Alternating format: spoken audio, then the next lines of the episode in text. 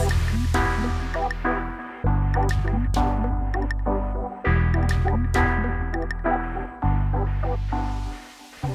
Seja bem-vindo à edição do podcast As Novas Famílias. Meu nome é Vanessa e sou estudante de nutrição. Vou falar sobre a cultura alimentar e a importância da alimentação em família. A alimentação é uma das atividades humanas mais importantes, não só por causa das razões biológicas evidentes, mas também por envolver aspectos econômicos, sociais, científico, político e psicológico e cultural. E é fundamental na dinâmica da evolução da sociedade. Ao nos deparamos com a industrialização, que é um processo que leva a um distanciamento dos alimentos saudáveis. Por causa que esses alimentos contém no rótulo ingredientes que fazem mal para o organismo. A cultura alimentar de antigamente é bem diferente da de hoje. A alimentação era saudável e a de hoje o alimento in natura diminuiu e o industrializado aumentou. Muitas pessoas dizem que é por causa da facilidade por trabalhar o dia inteiro e facilitar a vida. E essa alimentação faz com que os filhos sigam o mesmo passo, deixando de lado a alimentação saudável. O aumento de alimentos industrializados pode influenciar os padrões alimentares da população, especialmente infantil, porque esse consumo inadequado, o excesso de alimentos pode afetar a saúde nessa fase da vida e na idade adulta. Muitos alimentos são ricos em gorduras e carboidrato refinado, tendo valor energético alto, e o aumento desses alimentos pode reduzir o consumo de alimentos natura. O Guia Alimentar para a População Brasileira se constituiu como instrumento para apoiar e incentivar práticas alimentares saudáveis no hábito individual e coletivo, bem como auxiliar nas políticas, programas e ações que visam incentivar, apoiar, proteger e promover a saúde e a segurança alimentar e nutricional da população. E no guia tem alguns passos para a alimentação saudável, que são Base de alimentos à base da alimentação. Usar óleo, gordura, sal e açúcar com moderação. Limitar o uso de produtos prontos para o consumo. Comer com regularidade e com atenção em ambientes apropriados. Comer em companhia. O Sistema Único de Saúde, o SUS, foi criado em 1988 pela Constituição Federal Brasileira e é muito importante para a redução das desigualdades sociais. E é uma grande importância, já que esse programa é de uma ótima forma de demonstrar a igualdade onde todo cidadão tem o mesmo direito. Com isso, realizado o Programa Político Nacional de Atenção Básica de 2006 e foi reformulado em 2011, que caracteriza-se por um conjunto de ações de saúde no âmbito individual e coletivo, abrangendo a manutenção da saúde e a estratégia da saúde da família. O ESF foi criado em 1994, que visa a reorganização da atenção básica no país, e o outro programa é o Núcleo de Apoio à Saúde da Família, o NASF, que foi criado em 2008 pelo fato da população estar no modo de vida não saudável, tendo alimentação inadequada e o sanitarismo. Por causa desses cenários, é crescente que doença crônica não transmitível,